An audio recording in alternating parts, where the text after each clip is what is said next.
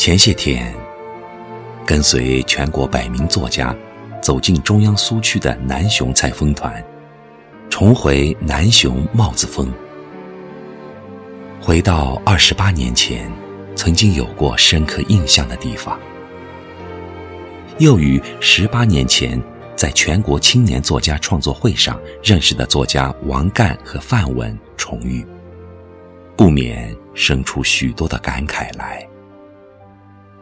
一直没有在意，原来时间真的过得这么快。只是转眼，三十年过去，弹指一挥间，往事历历，流年似水。人到了一定年纪，开始回忆了，像那流水，飞流直下。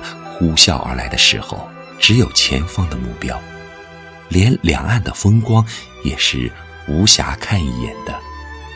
只有经过千里万里，越过高山峡谷，汇集了无数的溪流，从湍急变得平缓，从偏执变得包容，胸襟广阔，波澜不惊。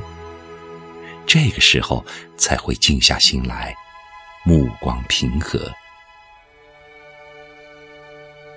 翻出来那些旧相册，一张张照片，讲述着过往。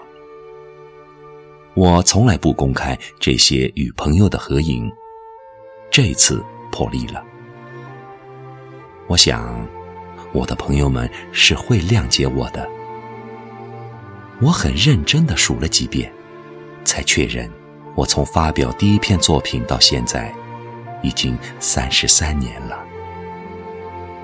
整整三十三年的光阴，我居然不厌烦，还在写作，不改初衷。朝代是换过几回了，个人的命运也在时代的冲击下跌宕起伏。多少离合悲欢，多少冷暖得失。落日天涯，青丝白发。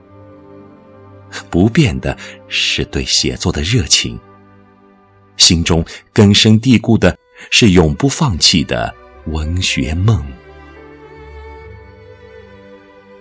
流年飞逝，世事如棋，而总有一些东西根植心中，不管风雨如磐，不受威逼利诱。散发出温暖人心的力量，成为生命中美丽的风景，完全是一种心灵的需要，不为别的。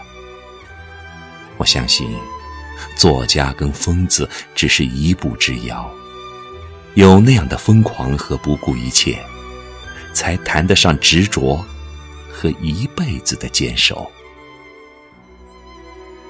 我常常想，一个人能够用文字表达自己的内心，与自己的灵魂对话，在荒漠中栽种一片绿洲，是很幸运的事情。文学是我的神，值得我用一生的虔诚顶礼膜拜。文学是我的救命恩人。值得我用生命全部的赤诚感恩。纯真依旧，淡看流年。岁月其实很美。